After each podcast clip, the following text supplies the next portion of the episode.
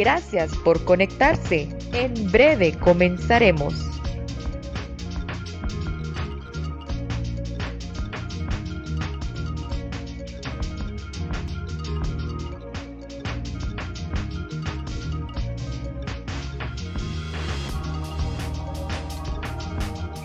Bienvenidos a Emprende con Luis, el podcast de emprendimiento y mercadeo. Este espacio llega gracias a NSR Agency, agencia de video marketing. Para más información, nsr.agency. Connect Cowork, el espacio de trabajo con todo incluido. Para más información, connectcowork.com. Diwi, soluciones sencillas a problemas complejos.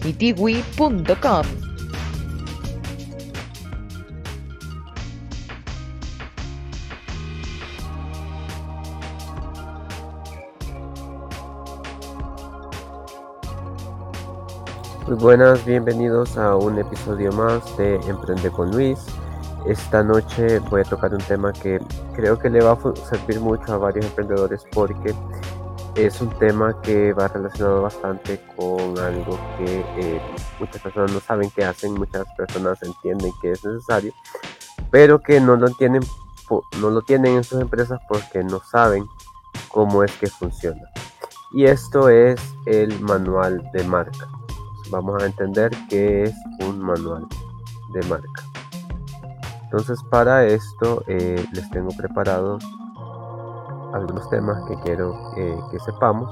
Entonces la importancia de un manual de marca. Primero tenemos que definir, antes de que entremos a hablar eh, del manual de marca propiamente, vamos a ver qué es la identidad de marca. La identidad de marca es lo que una marca quiere transmitir que es su personalidad que quiere dar a reconocer a otras personas, eh, su voz, sus valores,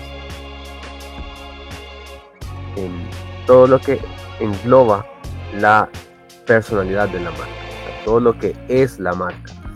Eh, hay que distinguirlo, la identidad de marca, de la imagen de marca, que la imagen de marca es lo que la gente percibe de la marca. Entonces, no siempre lo que la gente percibe de la marca es igual a lo que la marca quiere transmitir. Entonces, esa es la diferencia más grande entre la identidad de marca y la imagen de marca.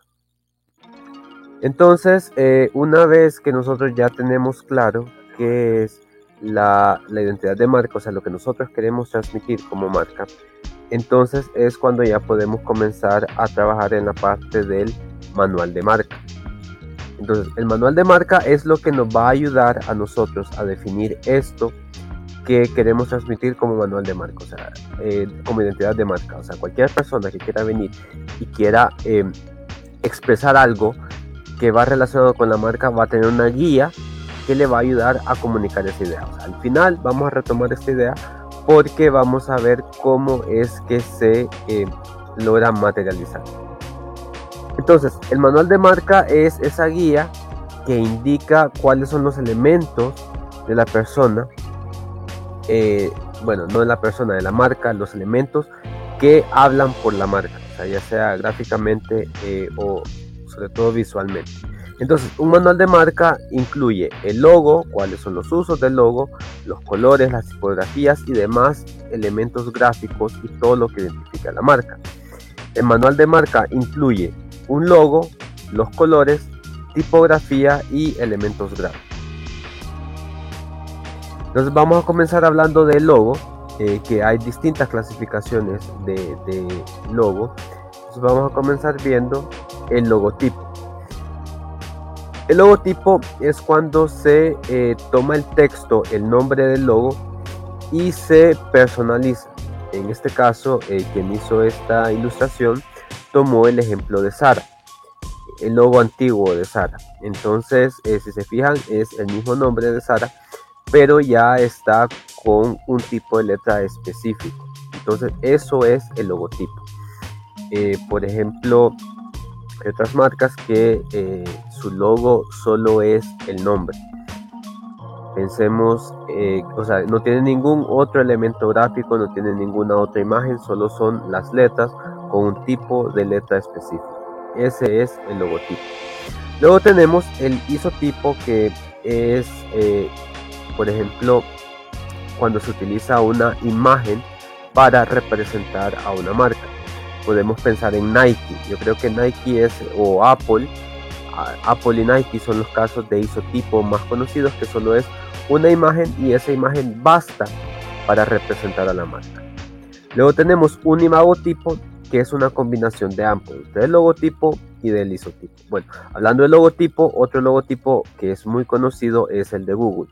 El logo de Google solo es eh, la palabra Google escrita con un tipo de letra en particular y bueno sabemos que Google también tiene sus colores. Eso, los colores también son parte del logotipo ya lo vamos a ver más adelante.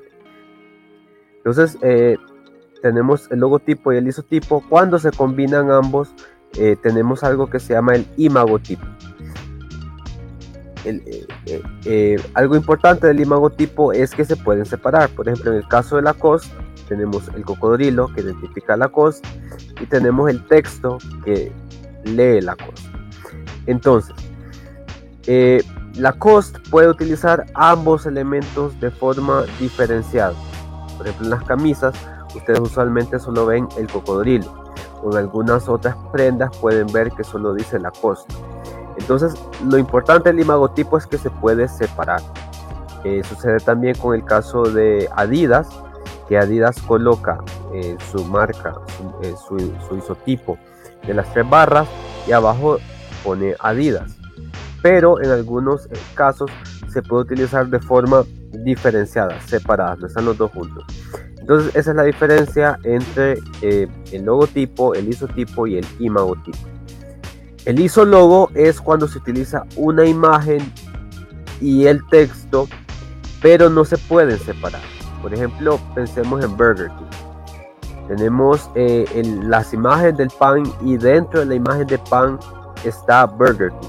Pero si lo separamos, si sacamos el texto de dentro de, de los panes, entonces ya deja de ser el logo de Burger King. O sea, tiene que utilizarse siempre unido. Esa es la diferencia entre un imagotipo y un isologo. El isologo siempre lleva el texto junto con la imagen, mientras que el imagotipo las dos partes se pueden separar. Otro imagotipo, por ejemplo, es Motorola, que tiene el símbolo que es como la M estilizada y después está la palabra Motorola, que se puede utilizar separados. Lo importante de que una marca tenga un logo es que va a tener eh, algo visual que lo represente. este signo ya sean palabras o ya sean eh, letras, van a hacer algo que van a representar la marca de forma independiente. La gente con solo ver esto ya va a identificar que es nuestra marca. Entonces, eh, además del logo, o sea, ya después de haber definido si vamos a quedar con un logotipo, un isotipo, un imagotipo, un isologo, tenemos eh, otra cosa que incluye el manual de marca, otro elemento del manual de marca son las versiones. Entonces tenemos que definir eh, cuántas versiones va a tener nuestro logo. hay marcas que tienen distintas versiones de su logo. Por ejemplo, Adidas tiene una versión que es como una pirámide y tiene una versión que parece más tres flores. Entonces, nuestra marca, ¿cuántas versiones de logo va a tener?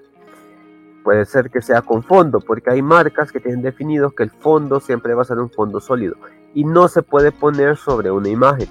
Y hay otras logos que son sin fondo, o sea, se puede extraer el logo y se puede poner sobre una imagen.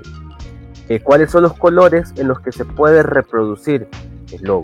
O sea, tenemos, por ejemplo, mi logo es verde. Eh, entonces, en mi manual de marca yo digo, además del verde, se puede utilizar en estos otros colores. Hay logos abreviados. Eh, por ejemplo, no siempre, hay marcas que no siempre utilizan el logo completo, sino que usan una versión más corta del logo. Eh, por ejemplo, pensemos en, um, no se me ocurre una marca ahorita, pero, pero sí hay que son como, eh, sucede bastante para Internet. Saben que existe algo en Internet, bueno, en, en los sitios web, que se llama el Fav Icon, que es el logo que se utiliza en la esquinita, arriba en la pestaña, ahí se ve un logo pequeño. Entonces ese normalmente es una versión abreviada del logo. Si pensamos en Google, nuevamente Google, el logo de ellos completo es la palabra Google, pero para el favicon ellos utilizan solamente la G. Eso sirve como una versión abreviada, una versión corta de su logotipo. Eh, a dos colores, eh, porque cuando nosotros pensamos en nuestro logo tenemos que pensar todas las eh, formas en las que se va a utilizar. Por ejemplo, a, mí aún no me sucede, yo mi logo normalmente lo utilizo siempre en digital e impreso solo en algunos reportes, en mis en documentos fiscales. Pero hay marcas que quieren tener eh, promocionales, por ejemplo, camisetas, lápices, eh, bolígrafos, tazas, termos. Entonces tienen que empezar. Este logo que yo estoy utilizando para representar mi marca tiene que verse bien en todas estas, eh, en todos estos usos. Entonces, uno de estos usos puede ser que sea en un volante o en un periódico y puede ser que esta impresión sea a blanco y negro. Entonces yo tengo que tener una versión del logo que sea en blanco y negro para no violentar los usos correctos del logo. Pero tenemos los usos correctos e incorrectos. O sea, tenemos que decir eh, si va a tener un espacio libre, o sea, si vamos a colocar el logo dentro de una pieza de contenido y hay otros elementos gráficos dentro de esta pieza, que no tapen el logo, o sea, que no quede algo sobre el logo y cuál es el espacio libre que va a tener alrededor. Eso lo define el manual de marca. También eh, que, no, que no esté estirado, o sea, que se mantengan las proporciones. Eh, el diseñador puede haber lo hecho cuadrado y puede ser que cuando alguien más lo está manipulando para ponerlo en una publicación de Instagram o que lo va a publicar en el papel membretado, entonces lo, es, eh, lo quiere hacer más grande, pero no mantenga la proporción. Entonces eso es eh, algo que tiene que indicarse en el manual de marca.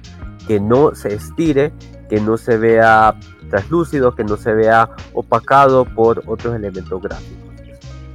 Entonces es, todo esto se detalla dentro del manual de marca en lo que concierne al logo. Otro elemento que eh, indica el manual de marca cuáles son los colores aceptados para representar a la marca.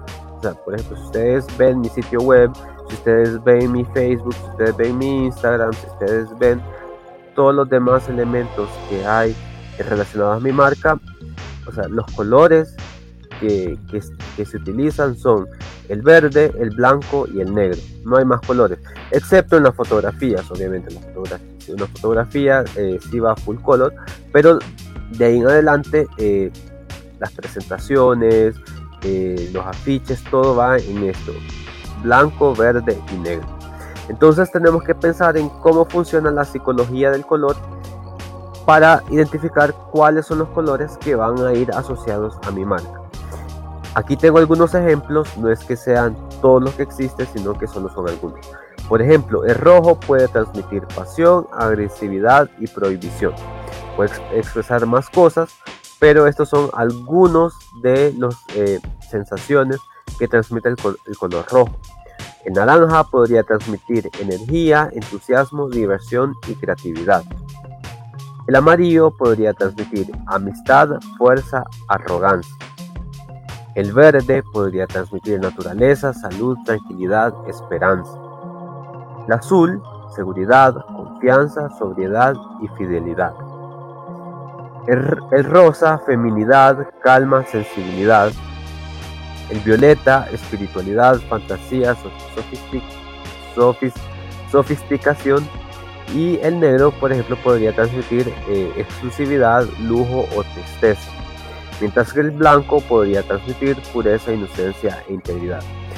Eh, no es que el color por sí solo va a transmitir estas ideas, sino que hay que unirlo con tipos de letra y con otros elementos gráficos, también la intensidad puede hacer que transmita una emoción u otra. Pero esto ya nos va dando una idea de la psicología del color y cómo podemos hacer para eh, ir incorporando los colores que vamos a utilizar dentro de nuestra marca.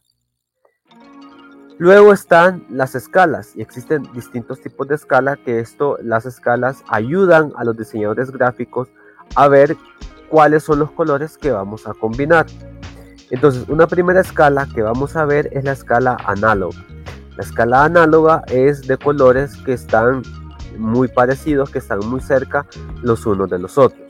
Entonces, en este caso, bueno, lo primero tenemos que, eh, que aprender antes de hacer las escalas es hablar sobre la rosa cromática, que la rosa cromática es un círculo que incluye todos los colores eh, que los humanos podemos ver, los colores que nuestros ojos perciben.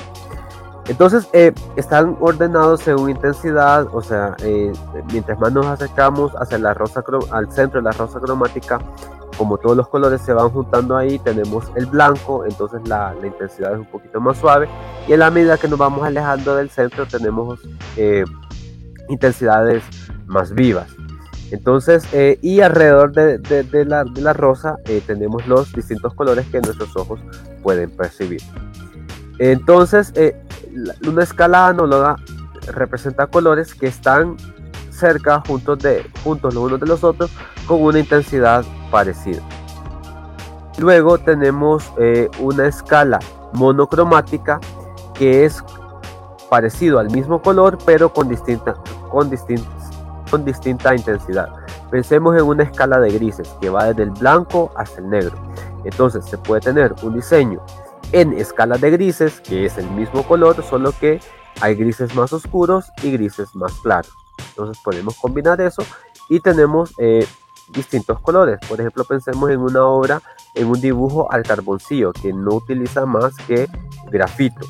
Entonces, el, artista cuando hace em, el dibujo al carboncillo, lo que hace es que presiona más o menos fuerte eh, el, instrumento que está utilizando para hacer el, gris más oscuro o más claro.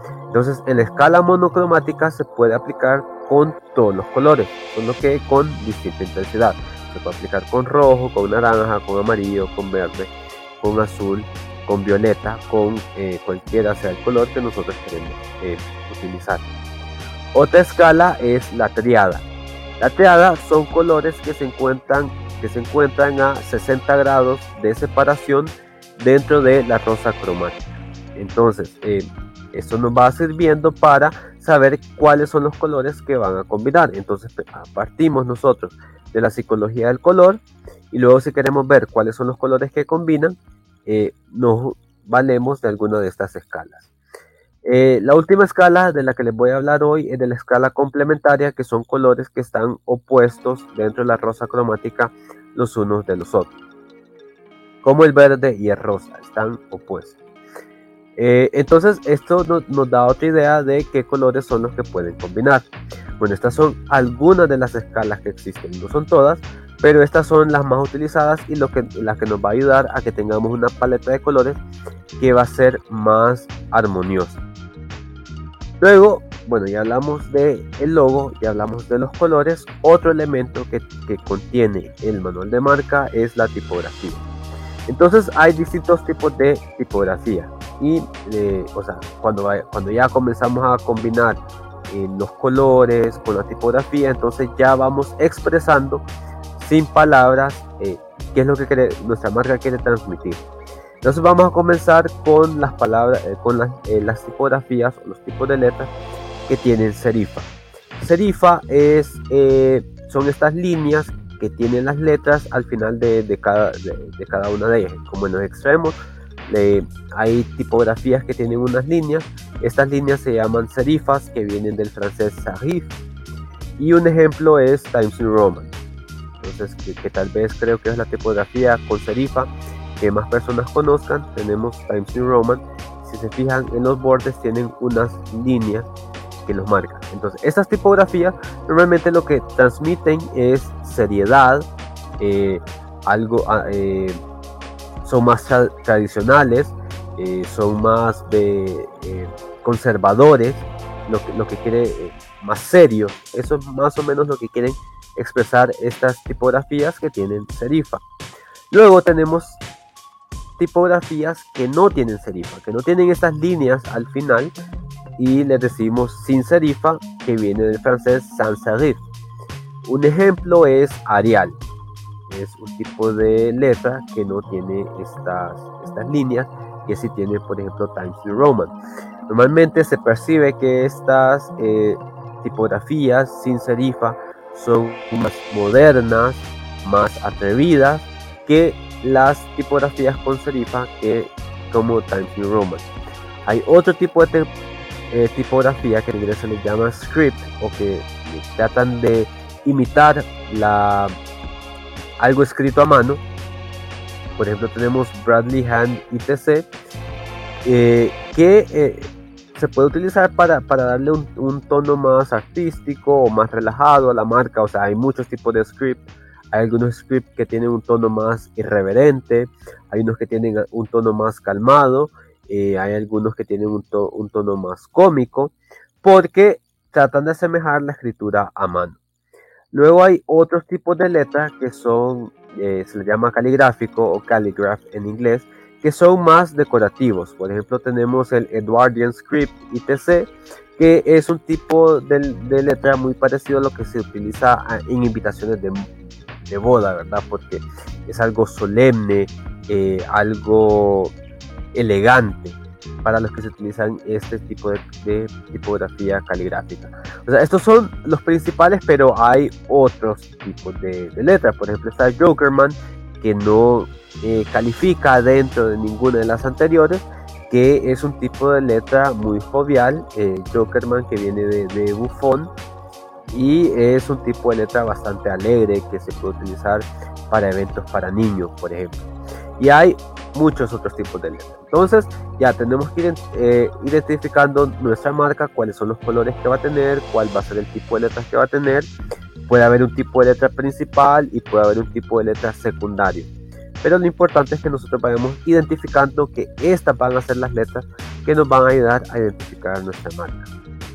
Por último, ya vamos a tener otros elementos gráficos, que son elementos que se van a asociar con nuestra marca sin la necesidad de, eh, de las palabras. Por ejemplo, tenemos la onda de Coca-Cola. Esa ola ya nosotros no es, necesario que nosotros veamos la palabra Coca-Cola para que sepamos que se trata de, esta marca. También Adidas tiene sus elementos, por ejemplo las tres líneas se identifican en cualquier prenda o en, cualquier elemento visual, nosotros podemos ver esas tres líneas, ya sabemos que se habla de la marca Adidas.